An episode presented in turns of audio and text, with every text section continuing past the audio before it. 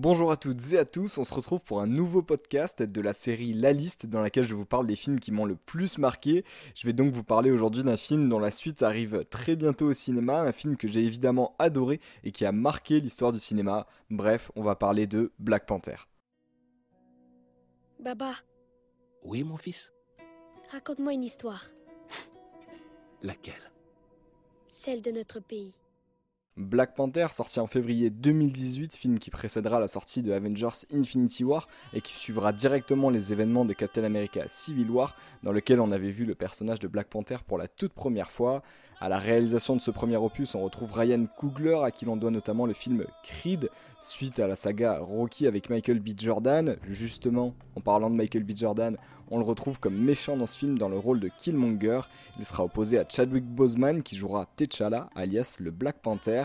Et pour la suite du casting, Lupita Nyong'o et Winston Duke, deux acteurs que vous avez euh, peut-être déjà vus en tandem dans le film Us de Jordan Peele, qui en donne notamment le film Get Out, mais aussi Danae Gurira, remarquée dans son rôle de Michonne dans la série The Walking Dead, et enfin Laetitia Wright, qui joue ici la sœur de Black Panther, Shuri. Un casting qui est évidemment plus grand que ça avec euh, d'autres stars et des très grands noms du cinéma, mais on va tout de suite passer à l'histoire. Comme je vous le disais, on se retrouve après les événements de Captain America Civil War, après donc la mort du père de T'Challa, Chaka, pendant la signature des accords de Sokovie. Il va donc rentrer au Wakanda, son pays, pour être couronné et devenir roi, en plus de son rôle de guerrier de Black Panther. Mais un enfant banni du pays, en la personne de Killmonger, sort de l'ombre à ce moment-là et réclame lui aussi son droit d'accéder au trône. On va donc avoir deux visions du Wakanda qui vont s'opposer. Voilà un peu pour l'histoire du film, mais je pense que ce que vous attendez, c'est mon avis dessus, et on y va.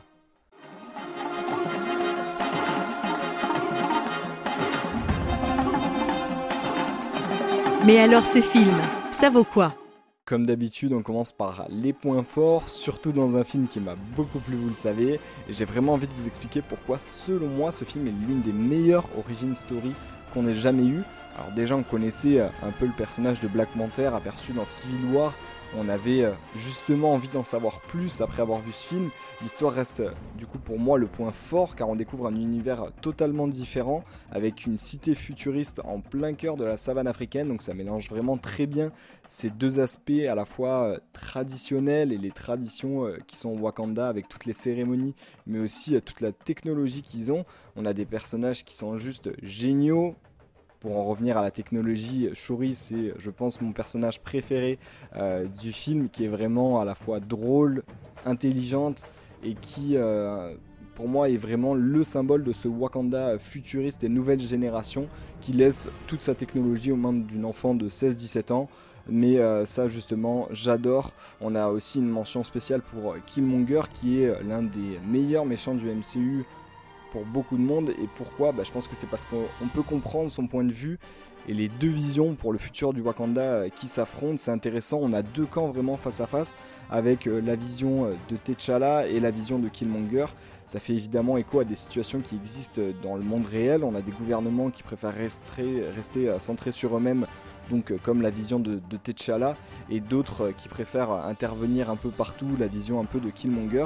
Il n'y a pas finalement de vrais gentils ou méchants, et ça se fait un peu rare dans les films. On a Thanos qui est un peu dans ce cas-là aussi, où il a une, vision qui n'est pas de tout détruire, mais vraiment de euh, sélectionner, enfin, de faire un- une sorte de tri entre guillemets pour que euh, le reste de la population s'en sorte mieux.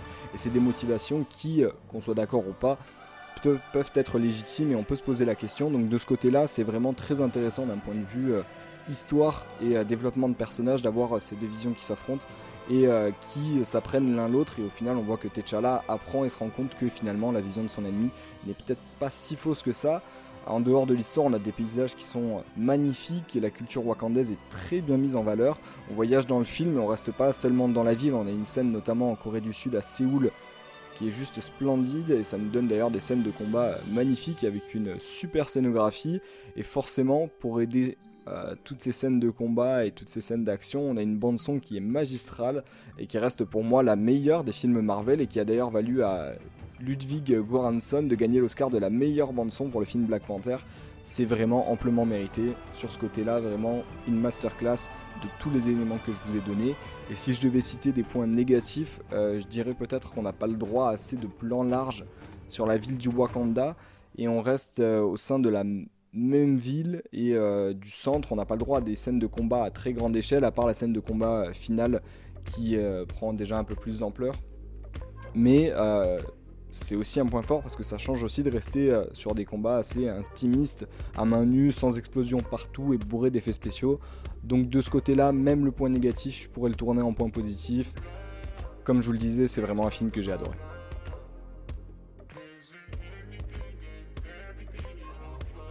Et pour l'anecdote, je sais pas si vous saviez, mais dans les années 90, euh, début 2000, un film Black Panther était déjà prévu. Il y avait un peu ce projet-là avec l'acteur Wesley Snipes qui aurait dû jouer euh, Black Panther.